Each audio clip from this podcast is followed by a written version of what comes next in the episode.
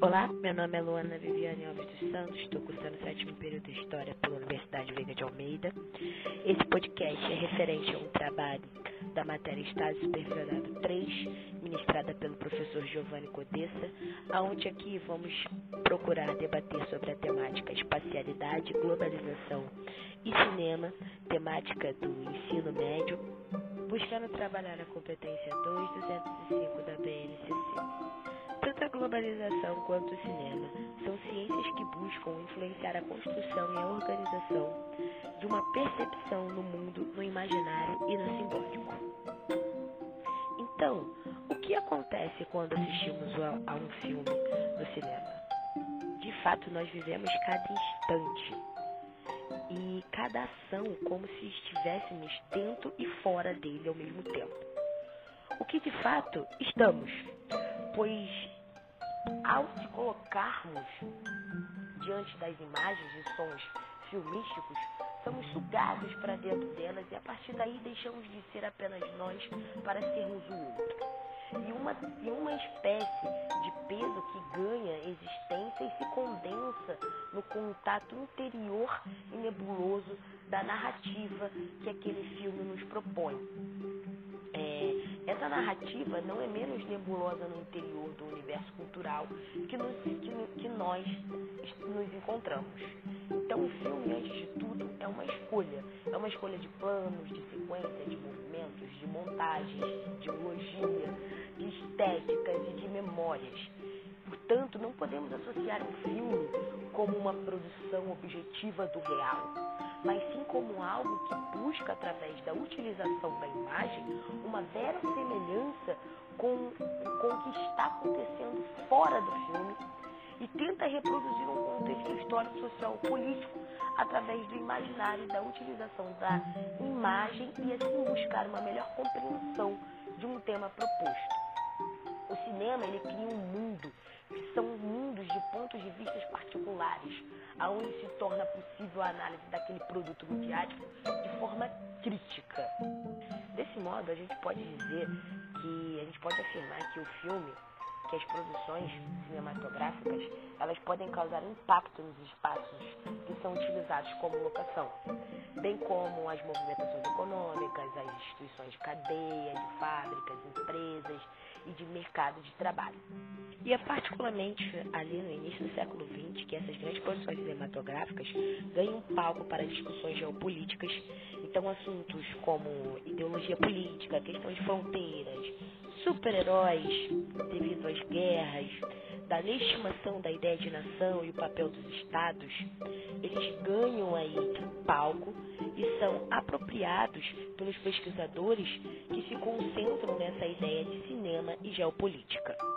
Um dos primeiros filmes é, que traduzem bastante esse mecanismo e é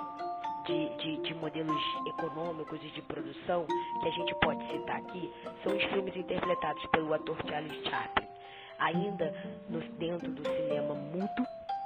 né, ele teve uma grande importância dentro é, da indústria cinematográfica. Ele produz, não só atuou, como também produziu e dirigiu diversos filmes, como Tempos Modernos, uma fonte importante para compreendermos como funciona o novo modelo de produção da época, é, modelos esses que levaram é, até a produção de trabalho em massa que conhecemos hoje em dia. Também dentro, dentro, dentro de filmes importantes que o ator é, atuou e dirigiu, nós vamos ter as luzes da cidade que moldam o retrato do vagabundo como alguém pobre, ingênuo e romântico. Temos também o Grande Ditador sendo um, um, um dos seus filmes mais importantes né, que teve até indicação ao Oscar, é, onde é uma, a obra é uma sátira clara ao nazismo e ao fascismo. Então a gente pode perceber que são diversas as produções cinematográficas que o ator participou que tiveram uma influência não só dentro da indústria do cinema, mas também dentro de um, de um conceito, é, como a gente pode explicar, de produção de, de, de, de cultura mesmo, de produção de, de costumes, de, de entendimento desdobramentos de modelos políticos, econômicos. Então, a gente pode perceber a importância da gente desmistificar e entender essas produções culturais. E falando um pouco sobre globalização, que é essa interação é, econômica, essa interação política, essa interação social e cultural, dentro desse contexto de filmes, de mídias sociais e internet, né, a gente pode dizer que esses fatores eles trouxeram para o mundo é, novos hábitos e novos costumes aonde também o cinema ele consolida bastante esse padrão de vida, esse padrão de consumo capitalista, né, é, que busca uma pseudo felicidade. Outro fator importante que vale a pena a gente conceituar e pontuar é o conceito de indústria de massa. conceito criado por dois sociólogos alemães, né, é, Theodor e Marx, na obra, esse termo foi usado na obra Dialética do Esclarecimento, né? E dentro desse mundo globalizado, principalmente dentro da, da, da indústria de produções midiáticas, ele ganha um novo, é, um novo recorte, né? Esse conceito ele ganha um novo, um, um, um novo, um novo significado e uma nova forma que agora, através da produção cultural em massa, um conceito bem contemporâneo que confere a tudo um ar de semelhança, aonde o cinema, o rádio e a revista constituam um único sistema, tendo um grande adversário é, do indivíduo, o poder do capital. Então, esse conceito criado por Theodor Adorno e a sua disseminação no século XX principalmente por conta dos pensamentos capitalistas de consumo e produção, onde esse conceito é, de cultura de massa solidificam essas ideias